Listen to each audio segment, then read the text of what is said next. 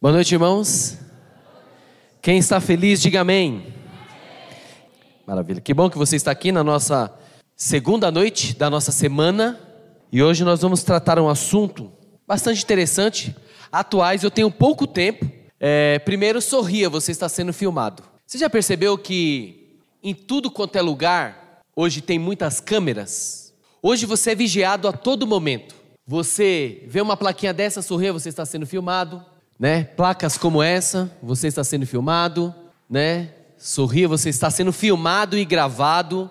Temos aqui câmeras espalhadas por toda a cidade, muitas câmeras, notado, você é notado em todo momento, vigiado, né?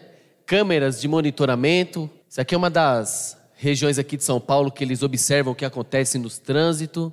Hoje nós temos drones que ficam observando a gente. Você sabia que agora você pode receber uma multa através de um drone? Você estacionou no lugar proibido, o drone passou, viu, clique. Tá na rodovia, acima da velocidade, porque não tem radar, mas tem o drone, ok? E aí nós temos aí, ó, Polícia Rodoviária Federal, usando os drones agora para monitorar e vigiar as pessoas, né? E nós temos também hoje os celulares, né? Antigamente nós tínhamos as câmeras, filmagem, mas hoje nós temos tudo na palma da mão. Ó, o celular com uma câmera boa, tem celular agora com trocentas câmeras, tem câmeras pequenininhas que você pode colocar na sua roupa e ninguém vai desconfiar que você está filmando, gravando. Era o tempo de que as pessoas fotografavam apenas. Hoje você está sendo observado e quem sabe você já foi pego numa situação como essa, não dá para ver muito por causa da luz, mas olha aqui, quem nunca não dormiu no trem assim, no ônibus? E essa aqui, quem já dormiu de boca aberta? E assim, se não tivesse a câmera não pegaria, né? E essa, tinha que até colocar um encosto ali para não cair, né? Do lado. E olha aqui, fizeram até meme com a mulher aqui, né? árvore de Natal. E tem essa, né? Eu comendo, expectativa, realidade. As pessoas fotografam. Tem uma irmã lá da nossa igreja, tiver, quando tiver um ajuntamento, ela estiver junto, pode ter certeza que ela vai pegar uma foto sua assim. Ela faz questão e posta no Facebook. Quando você vai ver, você tá lá marcado. E aí me lembra, alguém lembra desse episódio episódio aqui, como foi o acidente lá do, com o helicóptero do Boechat. E aí bateu ali no caminhão e a única, todo mundo ali filmando e a única mulher de fibra, né, foi lá para tentar ver alguma coisa, enquanto os outros estão fazendo o quê? Filmando. Mas nós somos vigiados a todo momento e quem nunca no elevador já fez uma dancinha, já fez alguma coisa? Câmeras por tudo quanto é lado. Tem até a pequenininha, as antigas. Quem tinha dessa aqui? Denunciou a idade. Os mais novos nem sabem que existe. E agora tem essas quatro câmeras de vigilância aí, ó. Modelo antigo, mas funciona muito bem, ok? Mas notem só, o universo está nos olhando. Paulo disse: nós somos expectativas para o universo. Deus está nos vendo, nos vendo sim ou não? Mas este aqui também está te vendo. O inimigo de Deus também está nos observando, nos vendo. Por isso, hoje nós vamos tratar de um assunto chamado ação versus reação. E eu quero apresentar para vocês que para cada ação de Deus no passado, no futuro ou mesmo no presente, cada ação de Deus que Deus faz para você, existe uma ação também do diabo, no passado, no presente e no futuro. Para que essas ações do diabo? Para brecar as ações de Deus contra a sua vida. Então, para cada ação de Deus, o inimigo também tem uma ação para com você. Então você é observado, você é visto. E nós vemos aqui em Daniel, e eu gostaria que você abrisse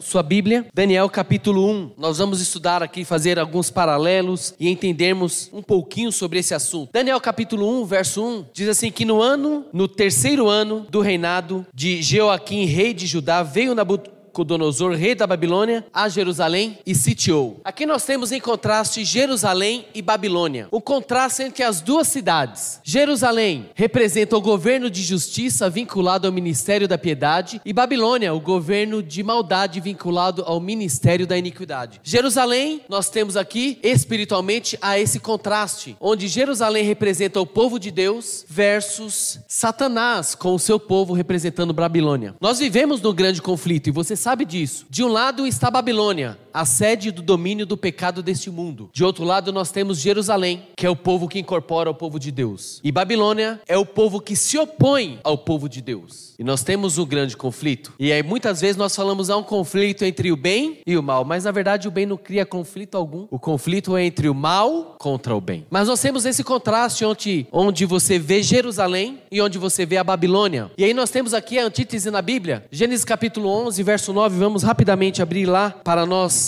entendermos um pouquinho e depois nós vamos fazer o contraste. Gênesis capítulo 11, verso 9, diz assim: Chamou-lhes por isso o nome de Babel, porque ali confundiu o Senhor a linguagem de, de eh, toda a terra e dali o Senhor se dispersou por toda a superfície dela. E no capítulo, no capítulo 14, verso 8, nos diz assim: Então saíram os reis de Sodoma e Gomorra, de Admã e Zeboim e de Bela, e, e se ordenaram e levantaram batalha contra o vale de Sidim. É, não, tá o verso errado, desculpa. Verso 18: Melquisedeque, rei de Salém, trouxe pão de vinho, pão e vinho, e ele era sacerdote do Deus Altíssimo. Salém, Jerusalém, nós temos o contraste Contraste então, enquanto veio o dilúvio, a Torre de Babel era o auge para chegar no céu na mente deles. Enquanto a partida nós temos aqui Jerusalém, a cidade de Salém, nós apresentamos aqui então uma diferença entre essas duas cidades. E nós vemos aqui então três exemplos do contraste entre estas duas cidades. Primeira, primeiro contraste. Quando Adão e Eva pecaram, Deus providenciou para eles veste, vestimentas de pele. Era a vestimenta que Deus havia proporcionado. Agora, Adão Adão e Eva escolheram para si folhas de figueira. Eram os atributos, os artifícios humanos. O artifício de Deus era a vestimenta de pele, o sacrifício. E ele vestiu Adão e Eva com as peles. Mas a mão humana sempre está ali tentando dar um jeitinho. A influência de Babilônia. De um lado aqui nós temos o sacrifício oferecido por Abel, a sua oferta. De outro lado, é, é, a oferta de Abel era a prescrição divina. Por outro lado, nós temos aqui a oferta de Caim, representando o arbítrio arbítrio humano, influência de Babilônia. E nós temos aqui Noé, que através da sua fé, ele não sabia o que era chuva, nunca ouviu falar em chuva, e ele pregou através da sua revelação divina que ele deveria pregar que havia um dilúvio, era o juízo para aquela terra, através da sua fé. Em contrapartida, os homens não crendo, a sua presunção humana construíram uma torre. Eu quero me salvar, não é falar assim, entra aqui no barco. Deus me revelou. O homem é assim, eu quero me salvar. Eu vou construir algo para que eu possa me salvar. A presunção humana domina e influencia a Babilônia. O inimigo, irmãos, aqui ó, inventa uma contrafação para cada ato divino de salvação. No fim de tudo, o engano babilônico se efetiva no empenho paralelo de Satanás de contrariar os propósitos de Deus. E a participação humana é efetiva em cada um destes contrastes. Enquanto Deus prepara algo para você, o inimigo prepara uma outra coisa para você, uma contrafação, um engano, para que você caia e para que você não aceite os propósitos de Deus para a sua vida. E a participação do homem é constante nesse contraste, nessa divisão, neste paralelo ou neste grande conflito. Mas a cada um de nós é dada uma opção: Jerusalém ou Babilônia. Você escolhe qual será a sua decisão: Jerusalém ou Babilônia. Daniel capítulo 1, voltamos lá no livro de Daniel capítulo 1, verso 2 ao verso 6, aqui nos apresenta a história quando o povo hebreu foram escravizados ali por Babilônia. Diz assim: O Senhor lhes entregou, verso 2, nas mãos de Joaquim, o rei de Judá,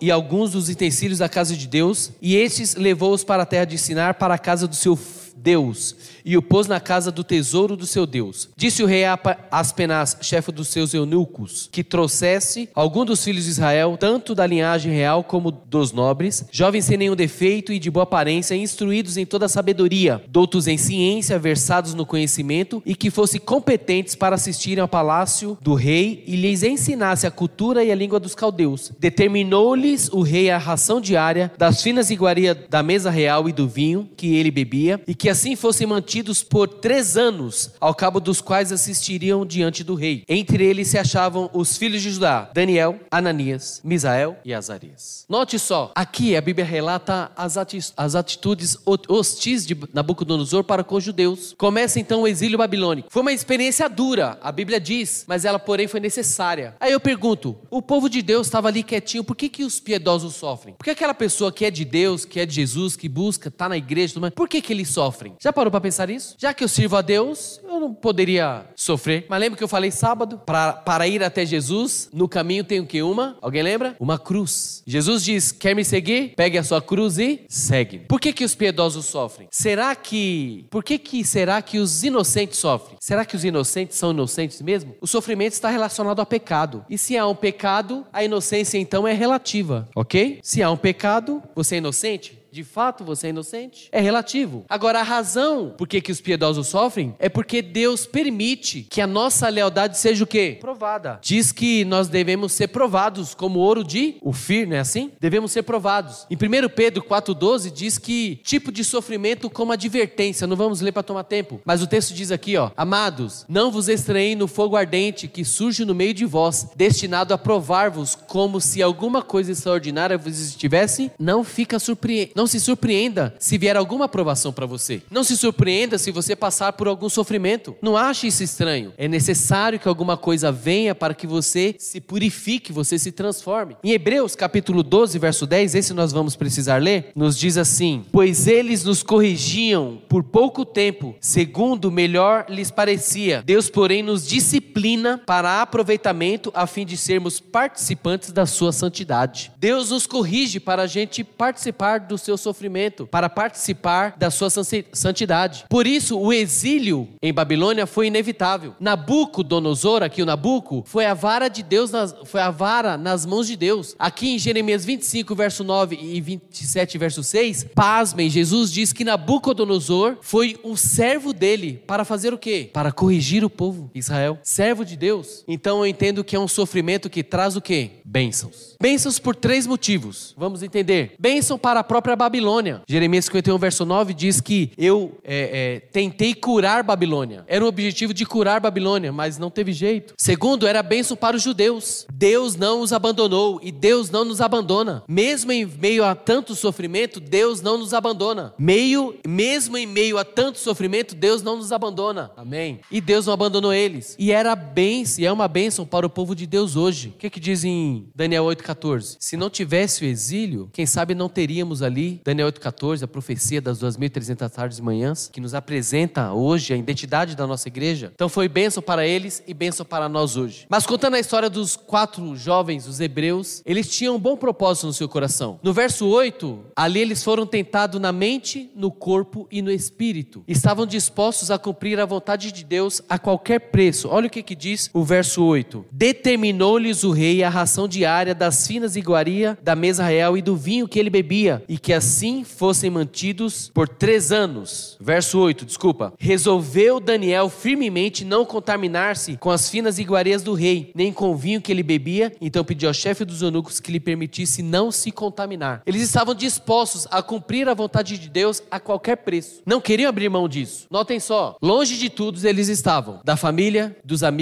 do templo, da sua terra, mas eles estavam longe de tudo, mas nunca estiveram longe de quem? Mesmo em Babilônia, eles estiveram longe de Deus. Entraram por forças em Babilônia, mas jamais permitiram que Babilônia entrasse neles. Eles estavam em Babilônia, mas eles não eram de Babilônia. Irmãos, que exemplo desses quatro jovens. Escravos, fizeram deles eunucos, estavam ali prisioneiros, estavam em Babilônia, mas Babilônia não entrou neles. Olha só, Daniel só tinha duas, duas opções ao chegar em Babilônia. Daniel e seus três amigos. Se conformar ou não. Tipo assim, já que eu tô aqui, né? Normalmente não é assim? Ah, já que eu tô aqui, Babilônia continua ativo no mundo de hoje, sim ou não? Babilônia continua ativo no mundo de hoje, sim ou não? Muito ativo. Mas Deus nos desafia dia com a necessidade de transformação. Ele quer que nós sejamos transformados. Ao tempo que o mundo, que a Babilônia diz, conforme-se, o mundo está dizendo conforme-se, Deus nos ordena e diz: transforme-se. Não vos conformes, transforme-se. Romanos 12, verso 2. Não vos conformeis com este, com este mundo, com este século, mas transformai-vos. Começando por onde? Pela renovação da vossa mente. Deus está no controle de tudo, amém? Deus jamais falhou com aqueles que lhe são fiéis, amém? A primeira prova capacitou para as provas que teriam pela frente. E a primeira prova era recusar as finas iguarias do rei. O comer naquela mesa, aquele banquete, que provavelmente seriam coisas aos olhos humanos muito apetitosas. Mas eles recusaram a primeira prova. E aí nós vemos aqui então a ação de Deus. Três verbos aqui caracterizam a ação de Deus. O verso 2 diz que Deus os entregou. Deus entregou Jerusalém para a Babilônia, o povo. Segunda ação de Deus, verso 9, Deus concedeu a eles Terceiro,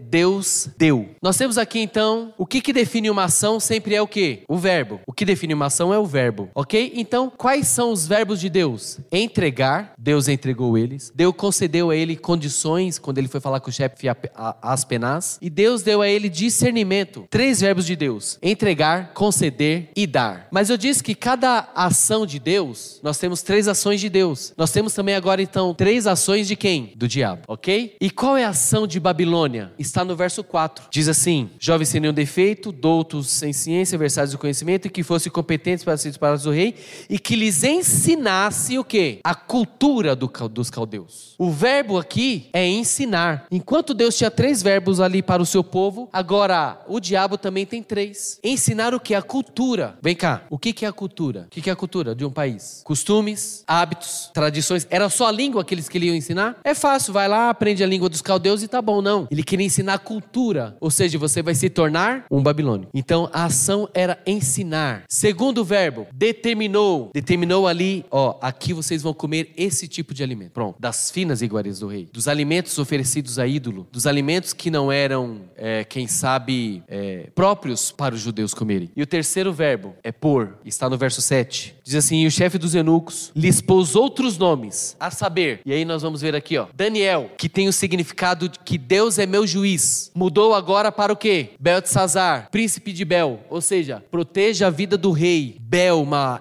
divindade pagã. Ananias, o Senhor é gracioso. Foi mudado seu nome para o quê? Sadraque, servo de Aco, inspiração ao Deus Sol. Misael, quem é como Deus, foi mudado para Mesaque, quem é como Aco. Azarias, a quem o Senhor ajuda? Abedenego, príncipe de Nebo, servo do Deus Nebo. Todos esses nomes relacionados com as divindades pagãs dos caldeus de Babilônia. Lembra quando eu disse que a influência de Babilônia está ativa em nossos dias até hoje? Se eu disser que a influência de Babilônia lá, de lá, está a influência na igreja hoje, vocês acreditam? Vamos lá. Quando nós lembramos lá no campo de Dura, lembra no campo de Dura? Quando levantou aquela grande estátua e todo mundo teve que se curvar? Três pessoas não se curvaram. Quais são os nomes dele? Rapidamente. Mas esses são os nomes dele? Esse é o nome de Babilônia. Tá vendo? Quando a gente vai pronunciar o nome deles, ninguém menciona Ananias, Misael e Azarias. Menciona o quê? Sadraque, Mesaque e Benedego. Olha como que isso está embutido dentro de nós, sem percebermos. Olha a influência de Babilônia, sem percebermos. E normalmente a gente comenta, ah, os três jovens hebreus, Sadraque, Mesaque e Abdenego. Mas não, é Ananias, Misael e Azarias. Quando você fala Abdenego, você está falando que é o príncipe de Nebo. Quando fala Mesaque, é, é, é, quem como Aco. Quando fala Sadraque, é servo do Aco. Mas na verdade, esses três jovens ali não representavam eles. Esses três jovens representavam o Senhor é gracioso, quem é como Deus e quem o Senhor ajuda. E Deus é meu juiz, Daniel. Influência de Babilônia. Três verbos. Eles tiveram forças para dizer não ao pecado do apetite, da luxúria e da idolatria.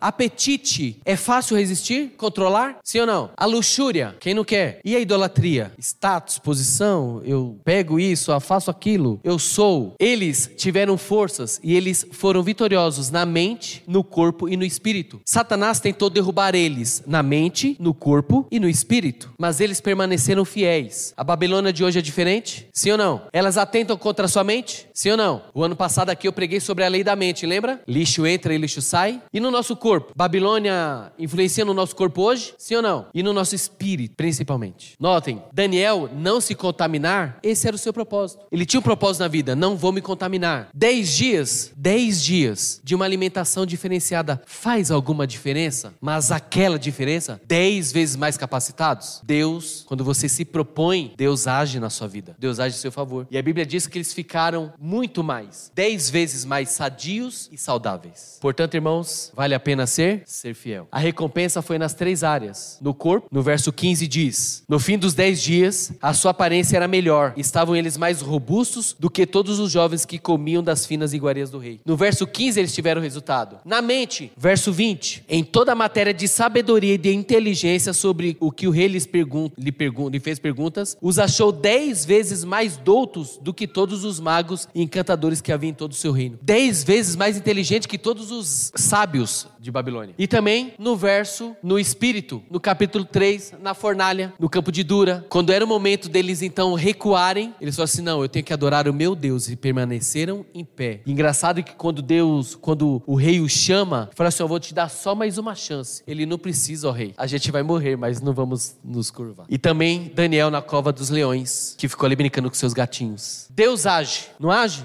Em favor do povo? Em seu favor? Em meu favor? Deus age. Mas o inimigo também age. O que compete a nós? Reagir. Deus age. Deus tem planos na sua vida. Jovens solteiros aqui, levanta a mão. Mas se vocês oram pedindo para Deus, Deus, me arruma um namorado ou uma namorada, Deus vai buscar a sua lista e vai apresentar, ó, vai ser essa pessoa aqui. Pode ser sim ou não? Deus quer o melhor para você e ele pode te arrumar alguém bom, sim ou não? Só que o inimigo também tem. Só que não é bom para você, é bom para ele. Cada ação de Deus na sua vida, o inimigo vai pôr uma contrafação, uma outra coisa. O, inim... o Deus age e o inimigo age. A cada um de nós compete fazer o quê? Reagir. Em favor de quem? No evangelho, irmão, você não age. No evangelho, você reage. Sabe por quê? Porque Deus deu seu filho Jesus, amém? Essa é uma ação de Deus. Você não precisa fazer nada, ele já fez tudo. Ele deu o seu filho. Deus deu. E nós reagimos. E quando você reage em favor de Jesus, Deus dá a salvação para mim e para você. Sabe, irmãos? Deus deu seu filho. É a ação de Deus. Nós não precisamos fazer nada. Para nós, nós só precisamos então reagir. E quando nós reagimos em favor de Deus, Deus nos dá a salvação. Você passa a pertencer a Deus. Basta passa a ser salvo em Deus.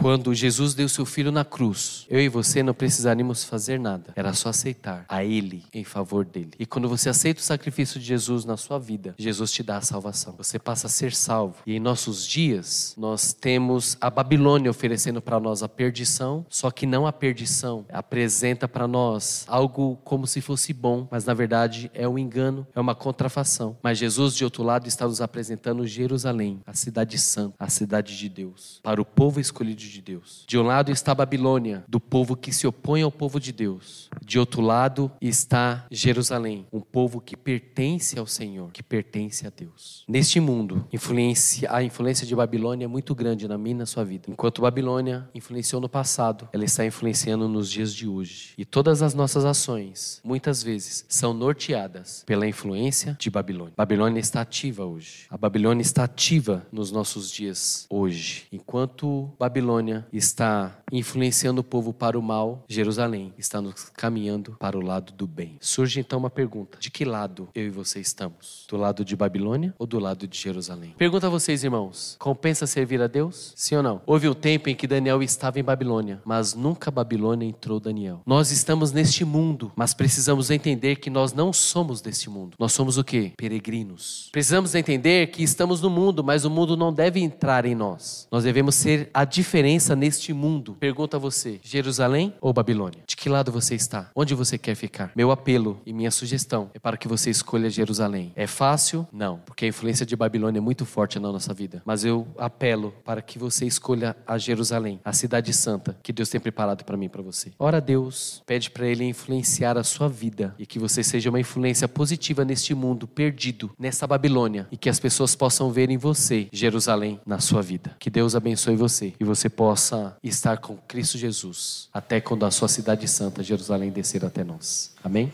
Senhor nosso Deus, nós te agradecemos pela tua paz e pela certeza que o Senhor nos dá de termos sempre a sua companhia. Ó Pai, nesse mundo cheio de influências do mal, influências ativas de Babilônia que nos cercam a todo momento, nós queremos te dizer, ó Deus, que nós queremos estar em Jerusalém. Portanto, ó Deus, ajude-nos, capacita-nos e nos prepare para quando o Senhor voltar, nós possamos estar junto contigo e morar na tua cidade. Escolhemos Jerusalém e rejeitamos Babilônia. Que nós possamos continuar neste mundo, mas não sendo do mundo, mas aqui no mundo representando o Senhor, Rei dos Reis e Senhor dos Senhores. Pai, nós vamos sair daqui, vamos para os nossos lares, te pedimos a tua companhia, a tua proteção e te pedimos que nos traga amanhã para mais uma noite para adorar o teu santo nome. É o que nós pedimos em nome de Cristo Jesus. Amém, Senhor.